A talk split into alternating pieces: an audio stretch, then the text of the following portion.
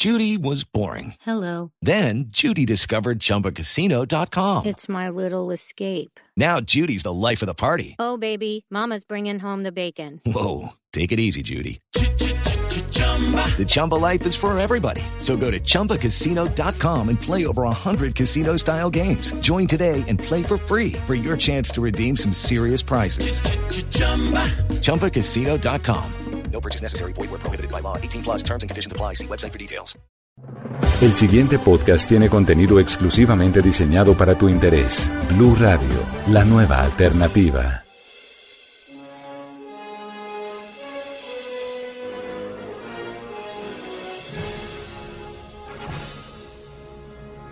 Hola a todos, ¿qué tal? A una emisión más de La Caja de los Cómics, el espacio de los podcasts de Blue Radio dedicado a la fantasía, a la ciencia ficción, al cine, a los cómics, al anime y a todas estas cosas, a estos mundos fantásticos que nos sacan de la monotonía y que nos llevan a lugares mejores. Hoy, este, eh, esta Caja de los Cómics se internacionalizó.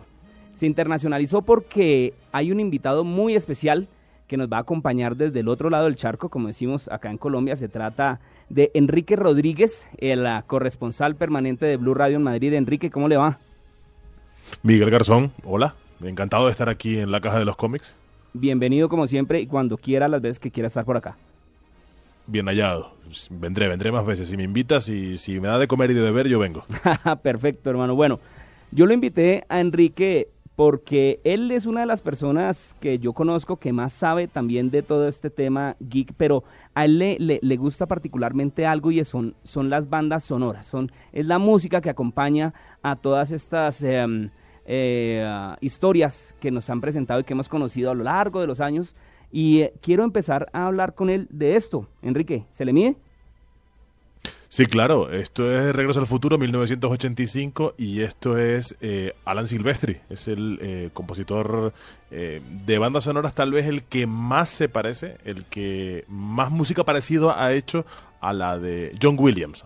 Yo creo que iremos más tarde a John Williams, pero Alan Silvestri hizo esta música y muy inspirado en John Williams. De hecho, si la oyen bien, verán que tiene mucho de esas músicas que, que hizo John Williams. Alan Silvestri, por ejemplo, es el compositor, entre otras muchas cosas, de la música de Forrest Gump, por ejemplo. Exacto, es que eso era lo que quería que yo hablara porque Enrique nos puede ayudar a hacer un recorrido por todas estas eh, bandas sonoras y, darnos qué, qué posibles conexiones pueden tener. Volver al futuro hay que recordar, es la historia de un joven que conoce a un científico, Marty McFly, que conoce al doctor Emmett Brown, viaja al futuro para salvarse él mismo, para ayudar a sus padres a que se conozcan, después viaja, eh, viaja al pasado, después viaja al futuro, después viaja más al pasado, ya a la época del salvaje oeste, unas películas que realmente marcaron una generación y que su música, además de esta banda sonora de Alan Silvestri, también tiene ah, una particularidad y es que, por ejemplo, dentro de la película aparece la canción Johnny B. Good. No sé si usted se acuerda, Enrique. Sí. señor, hay una versión de esta canción. Y además, la banda sonora de esta película, como pasa en casi todas las sagas, este tema, este tema principal se repite en las películas. Pero en la tercera parte, que es la parte en la que viajan al pasado, al, al lejano oeste, ahí Alan Silvestri también vuelve a hacer la música, pero hace una música de inspiración eh, en el oeste. Se inspira en los clásicos de la música norteamericana, eh, en músicas de, películas de western, y hace una banda sonora con un tema particular, aunque este tema, que es el tema principal de, Regreso al Futuro, sigue apareciendo. Y el tema de Johnny B. Good, claro, es, fundamental en esa escena donde, donde todo pasa en la película. Claro, aparte que las referencias, ¿no? De, de llamar, eh, de Marvin llamando a Shock. Primo, Está buscando, ¿se acuerda del sonido que usted está buscando? Lo, se lo tengo. Este es el puro rock and roll de ese entonces. Y aparte, en, la, en, la, parte clásica me refiero, en la, en la parte de música, score, música de orquesta, en realidad los compositores son propensos, no diré a copiarse, pero sí a homenajearse. Si uno oye eh, a esta música, es, tiene un estilo muy parecido a John Williams. Alan Silvestri, insisto, es el, tal vez el alumno más aventajado de John Williams, teniendo su propio estilo y teniendo eh, su propia forma de entender la composición musical. Eh, hace una, música muy parecida a la de John Williams, muy, muy orquestal. Sí. Porque es que no, Enrique, es que la música es casi tan importante como el guion, como el script, como el elenco, como todo. La música en una película es clave, o sea, ese lo mm. que hará referencia para que las personas que vean la película después escuchen la canción y recuerden a sí mismos esa película, la historia, todo. La, la, música lo que hace es rellenar aquellos huecos que la imagen no puede rellenar. Son, son, son cosas complementarias y, Y las músicas de, de cine, eh, la de Regreso al Futuro o cualquier otra, eh, cuando tienen trascendencia más allá de la película, cuando se convierten en un estándar, esta tal vez no lo sea, esta no es, no es un estándar de música de cine, pero por ejemplo, eh, no sé, Star Wars es un estándar de música de cine. Es- esa no- música uno la oye y sabe, sabe a lo que pertenece. Pero ya no- está, automáticamente. No, se me adelante y que no se le note el corazón, hermano, porque es que yo ya cuando usted empieza Ah, a hablar de Star sí. Wars se me empieza a emocionar. Escuchemos más bien esta otra yo, y yo sé- y, y- y me dice qué le parece. Es un poquitico diferente a lo que ya veníamos escuchando del señor Silvestre.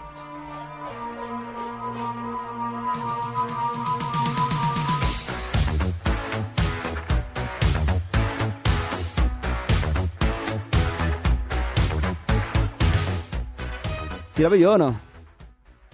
Hombre, está... eh, eh, año 84. Esto se estrenó en España en el año 84. Creo que, bueno, yo como tengo ya una edad, usted es mucho más joven que yo, pero yo sí tengo una edad y yo sí vi esta película en el cine cuando se No, estrenó. mí me tocó en Betamax. y, y, y esta canción de Ray Parker Jr., que solo hizo esta canción, bueno, hizo más, pero esta fue la única que tuvo éxito. el popular se One Hit Wonder. convirtió en- Sí, el One Hit Wonder. Esto fue un exitazo tremendo.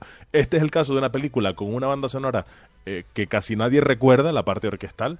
Eh, de hecho, creo que es de Elmer Bernstein, pero, pero no, no nadie recuerda esa banda sonora, pero sin embargo la canción se convirtió en un exitazo tan tremendo eh, y sigue funcionando esta canción. Creo que cualquiera la oye automáticamente piensa en, los tres cazafantasmas. Exacto, aparte que en, en- ese entonces fue cuando ya la música venía acompañada del videoclip, ¿cierto? Entonces Claro. la, eh, el videoclip de esta canción es el señor Ray Parker cantando y cogiendo un teléfono de neón, me acuerdo mucho, y una señora en poquita ropa siendo a- asustada por un disque fantasma en algún apartamento muy ochentero. Todo esto apoya lo que fue la película y claro, aparecen los cuatro, los cuatro cazafantasmas originales, sale... y, eh, y Miguel y, y la venta de discos no se nos No, olvide que obvio. ya, ya no se ya no se venden discos pero pero en ese momento se vendían muchos discos y la gente era capaz de comprarse un disco Mm, por ejemplo Batman la película de, de- de Tim Burton que tenía una canción de, de, De Prince. del fallecido Prince yo creo que la mayoría de la gente que se compró que compramos ese disco lo compramos exclusivamente por la canción de Prince y en el caso de Casa Fantasmas muy probablemente fuera por la canción de Ray Parker Jr. No me diga que usted tiene ese disco en serio. El disco de Prince sí, debe estar en, un, en algún sitio en Tenerife, en mi tierra natal, pero sí, en vinilo, claro que lo tengo. pero, pero bueno, volviendo a eso, lo que pasa es que la- se- se- las películas se agarraron para tener también, para apoyarse en el éxito que podían tener en artistas, en ah, reconocidos músicos que pudieran, ah, pues obviamente todo es negocio, que pudieran Claro. mostrar y pudieran ganarle, sacarle un poquitico más de ganancia a lo que estaban haciendo, pues porque cómo no eh, tener, eh, por ejemplo, en el caso de la película de Tim Burton de Batman, ¿cierto? Claro, y aparte, en, en Mire, Casa oiga- Fantasmas, óigalo un por ejemplo, espere, subámosla que un poquito de escucha.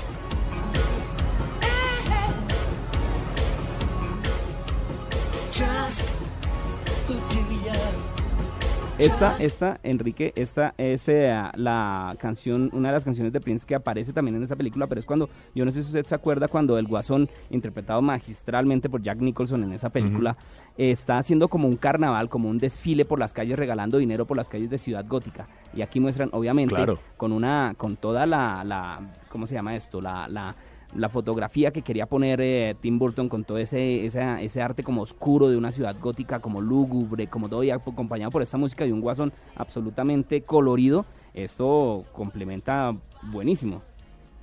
Claro, y esta película, que fue una película que no funcionó tan bien como se esperaba, tiene esta apuesta arriesgada que es la banda sonora completa encargársela a Prince. Pero, eh, por ejemplo, en el caso de Casa Fantasmas, por ejemplo, la canción de Ray Parker Jr. suena al final de la película. No suena durante la película, suena en los créditos finales. Eh, sin embargo, aquí sí la banda sonora envuelve toda la película. Oiga. Aunque, insisto, la película fue una película eh, que no tuvo tanto éxito como esperaba. Pero, pero, pero, hay- a, a ver, hay que estar la canción de Prince, la de la banda sonora, que era el, el, el Claro. Oiga, eh, yo me acuerdo mucho de ese video porque eran Prince, la mitad vestido, mitad Batman, mitad, mitad Guasón. Lo recuerdo mucho. Y con, buena memoria.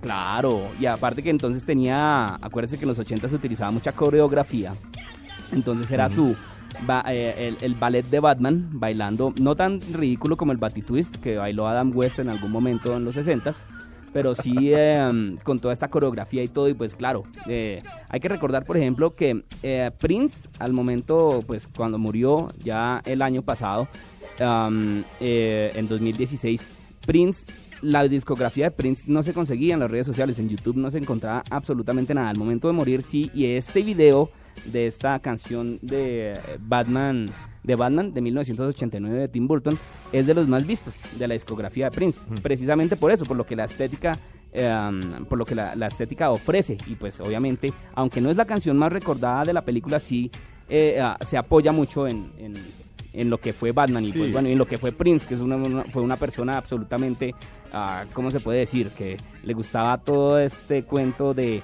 mostrarse y absolutamente ah, con, ¿cómo se puede decir eso? De mucha polémica que siempre despertaba él. Sí, muy ex- exhibicionista y, y lo cierto es que esta, esta película fue arriesgada en muchas cosas. Una de ellas fue la banda sonora. Tal vez la banda sonora fue mejor que la película, eh, quiero decir, en el resultado final, pero arriesgó, Tim Burton arriesgó y bueno, no- como digo, no fue, no fue su mejor obra, pero, pero, Pero no- no, queda pero- marcada ahí, seguramente más en la, en la discografía de Prince. Enrique no le dé tanta varilla a Tim Burton que lo que hizo con Batman de llevarlo por primera vez a la pantalla grande tampoco fue tan malo. No, no, no, no, yo no, creo que sea una mala película. Creo que, creo que ha resistido un poco mal el paso del tiempo, pero creo que también fue una película que en su momento eh, pretendía conseguir muchas más cosas de las que consiguió en su momento. Bueno, hablemos de otra, hablemos de otra banda sonora por acá que lo va a poner. Usted me dice qué le parece.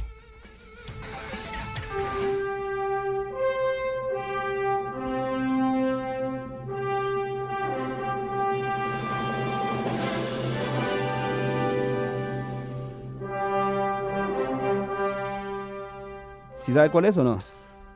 Hombre, claro, esto es Superman, esto es John Williams y es seguramente la banda sonora que la gente que no conoce mucho de música de cine suele confundir más con la Guerra de las Galaxias, aunque no se parece mucho, no, no tienen tanto parecido, pero este es el John Williams más, mm, más canónico, digamos, aquí es- está dentro de, de- de los límites más mm, clásicos de, de su música. No. Gran orquesta, tema central, no falla.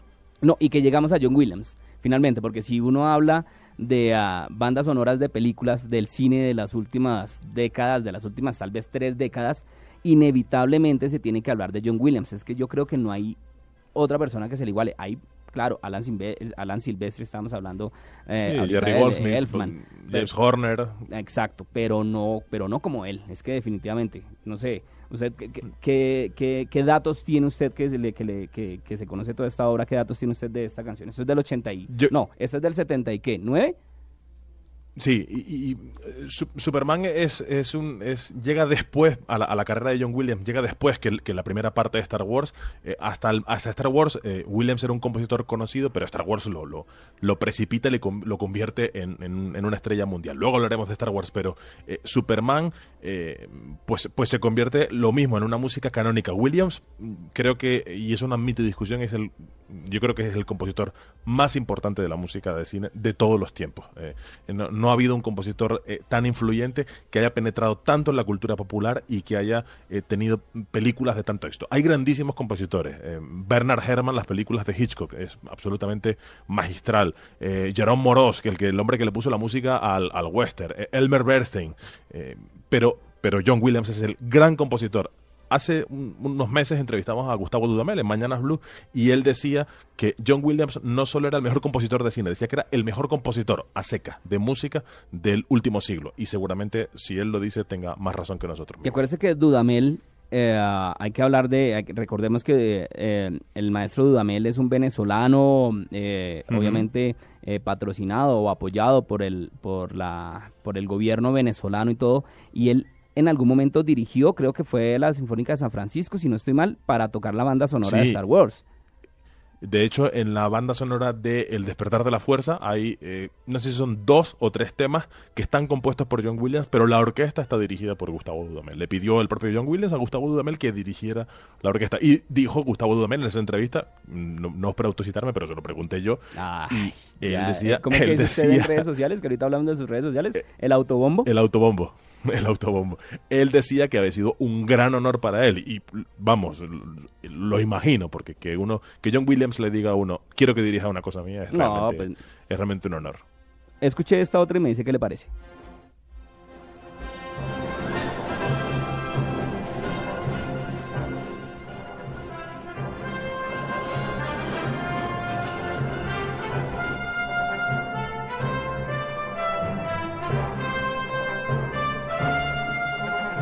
Yo no sé, Enrique, usted, pero yo me declaro fan número uno de Indiana Jones y de Harrison Ford en esas tres, cuatro, ¿qué?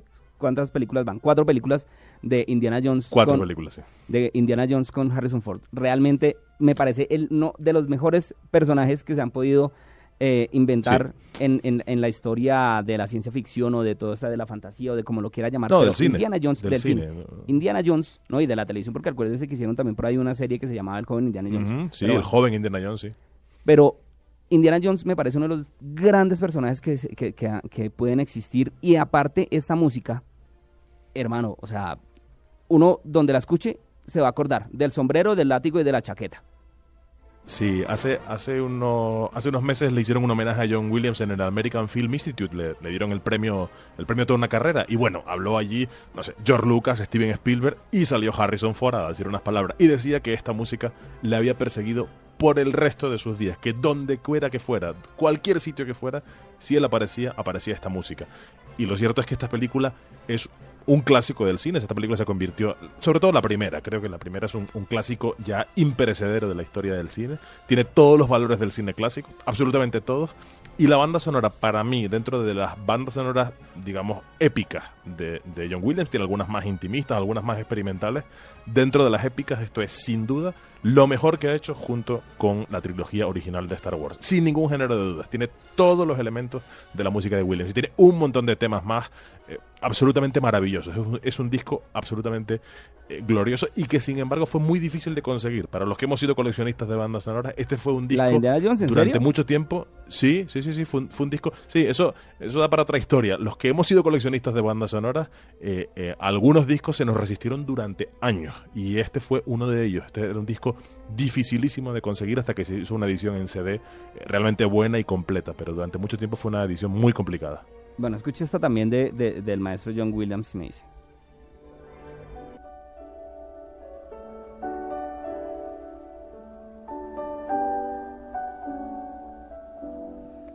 Jurassic Park, ¿se acuerda?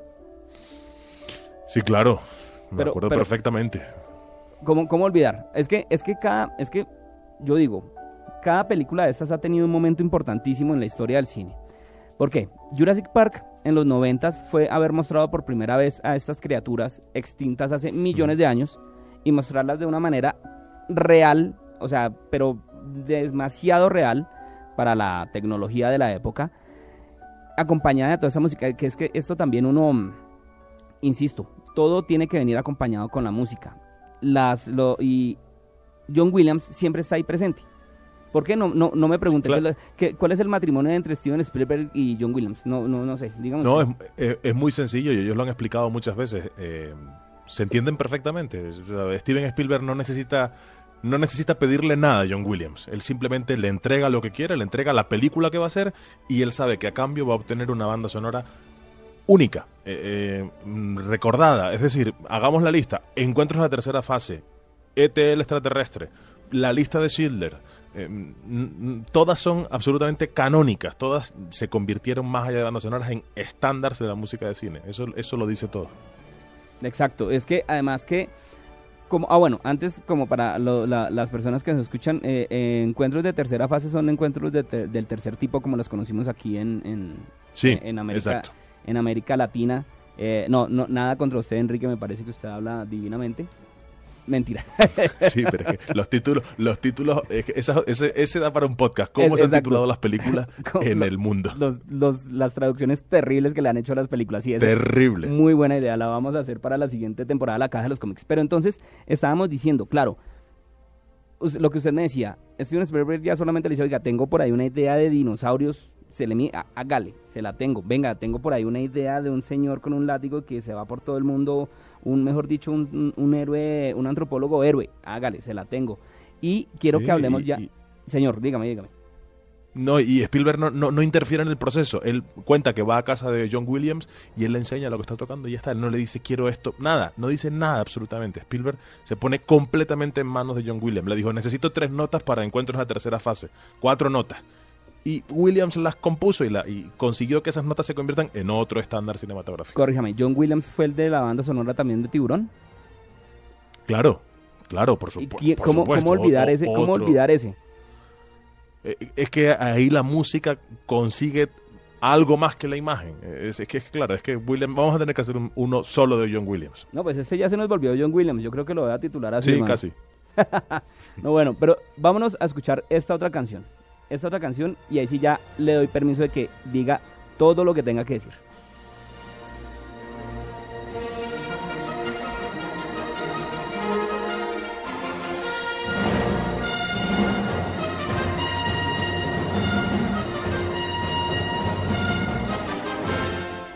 Mire, Enrique, yo sé que tanto usted como yo y como muchas de las personas que nos puedan estar escuchando en este momento escuchan estas notas y se les eriza la piel. Porque a mí me pasa. Sí, claro. Y, a, a mí me, me sigue pareciendo, eh, bueno, con independencia de que la película, las películas me fascinan, me, me- me interesa el universo, todo eso, me parece que esta música sí es un canon auténtico de la composición cinematográfica. Hay una historia buenísima sobre esta música, que es la primera de todas. Cuando, cuando George Lucas eh, eh, hace- se hace con este proyecto o intenta lanzar este proyecto, Steven Spielberg ya había trabajado con John Williams. Y él le pregunta, bueno, por, por trabajar con Williams, porque George Lucas en un momento, y él lo ha confesado, pensó en ponerle a las películas de Star Wars música electrónica, porque decía, es una película sobre el futuro, con un universo totalmente tecnologizado. ¿Y por qué no ponerle música electrónica? Y eh, no está muy claro por qué tuvo un momento de lucidez y dijo, no, esto tiene que hacerlo John Williams. Lo que pasa es que... Y evidentemente no, Sí, y, decía, no termino, esta música que es completamente clásica, porque es una música que podría ser de Prokofiev perfectamente, casa perfectamente con un universo nuevo, absolutamente futurista y ajeno al mundo en el que vivimos. acuérdese que para ese entonces, en el 77, cuando salió la primera película de Star Wars, la música estaba teniendo un cambio importante en el mundo, porque había mucho Claro. disco, había mucho, ah, eh, ¿cómo se llama eso? Mucho afro, mucho bling bling, mucha fiesta, mucha rumba de esa que, que bueno, que conoció tal vez usted, yo la he visto por televisión, la- he leído No, respecto. tampoco, tampoco, tampoco me llame tan mayor. Quiero decir, yo soy del 76, cuando se estrenó Star Wars tenía un año. Bueno, pero entonces, eh, este, esta, claro, la película era perfectamente para que le hubieran metido una canción, no sé, por Kulan de Gang o alguno de estos grupos, alguna cosa. O, o- o- por algún grupo tipo, eh, no sé, Tangerine Dream, un grupo alemán que hacía música electrónica Eso, en la época, Kraftwerk. Jean-Michel Jarre, que hacía, esa- Kraftwerk, exacto, Jean-Michel Jarre, por ejemplo, que empezaba a despuntar, un músico francés que hacía música electrónica. Sería perfecto, pero, pero no. Esta música es perfecta, esta es la música perfecta. Pero acuérdese, acuérdese que, que um, George Lucas en el THX 103, es que se llama la película. ¿Usted no me acuerda? 1138. 1138, gracias. Allí él, él- él usa algunos visos de música electrónica en la banda sonora de esa película, que realmente, Claro. para- me perdonarán los fans aguerridos de, de, ah, George Lucas, pero a mí me parece prácticamente realmente aburridora esa película THX, pero bueno, Claro, hay, es un- que, hay que verla. Es un proyecto, es un proyecto de fin de carrera de, de- de- Exacto, era de la universidad, fue como la Sur de tesis, California. fue como la tesis de George Lucas. Pero sin, em- sin embargo, su otra película, American Graffiti, es una película que transcurre en una noche y es una película donde la música y la radio, bendita Ah, radio, sí, señor. es una película fundamental la música. De, de- de esta película de Star Wars, o de esta trilogía, me refiero eh, principalmente a la trilogía original, eh, no solo es el tema principal, es que está eh, la marcha imperial, que, que ese es otro estándar. eh, ¿Se la pongo, se la música pongo? de los Ewoks. ¿La- la ver? Póngamela, por favor.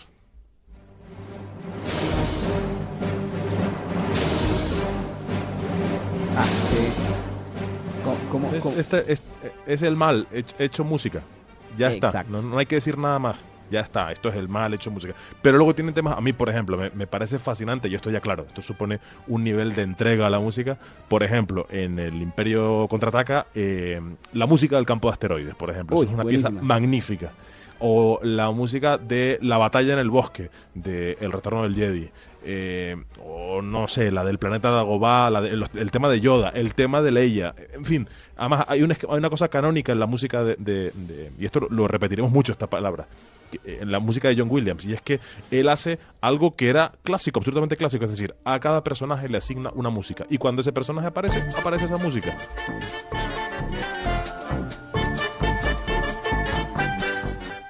Esta canción. y luego se permite esta frivolidad. Claro, que esto también está compuesto por John Williams. Exacto, viene en la, en, en- en la primera película de Star Wars cuando entran a la cantina de Mos Eisley que están buscando Mm, ahí Cantina cuando se, conocen, tema, sí. cuando se conocen a, a- cuando se conocen con Han Solo y aparecen estos estos eh, estos personajes, estos alienígenas tocando unos instrumentos absolutamente raros, pero con una música que para nosotros puede ser muy conocida porque es puro viento, mucho mucho instrumento de viento y pues y que ya se volvió una canción que de verdad uno la escucha y ¡pum! ahí mismo se dibuja ese, Claro, y esa, tiene- esa- esa escena.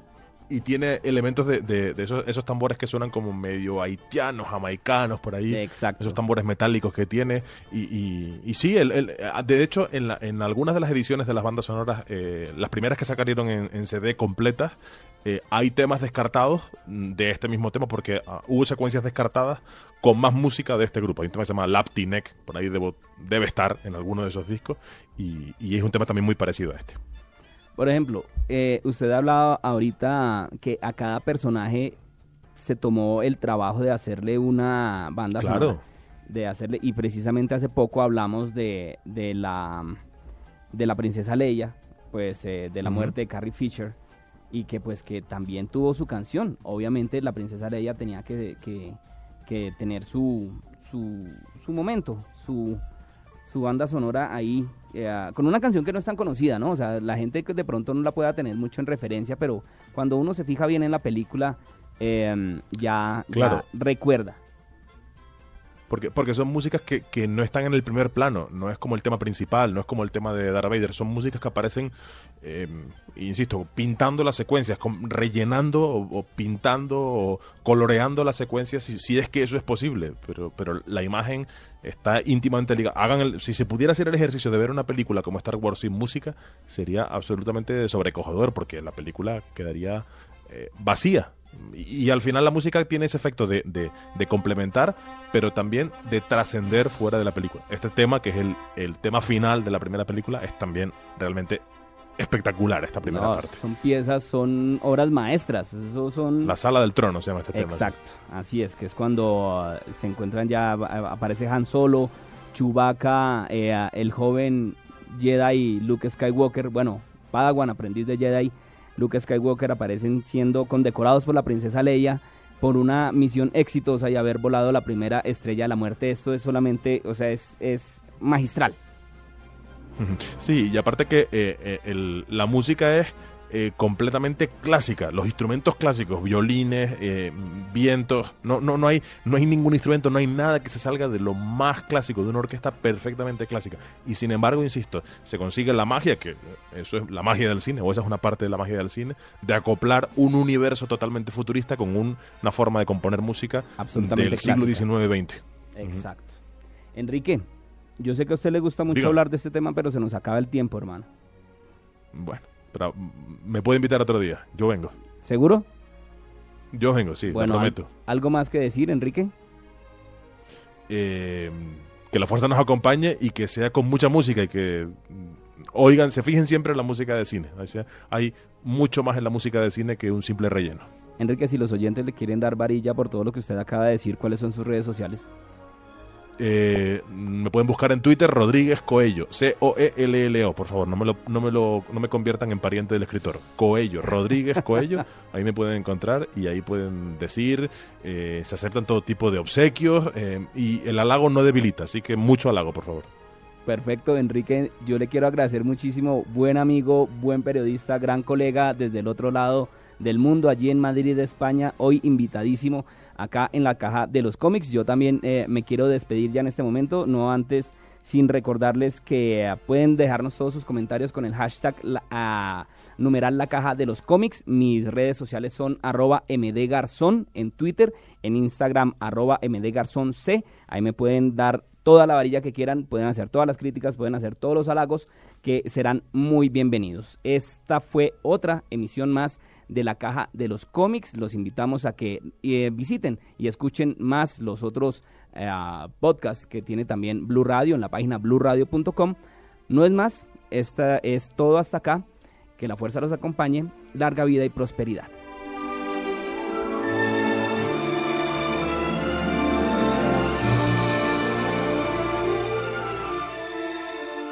Para más contenido sobre este tema y otros de tu interés, visítanos en www.bluradio.com.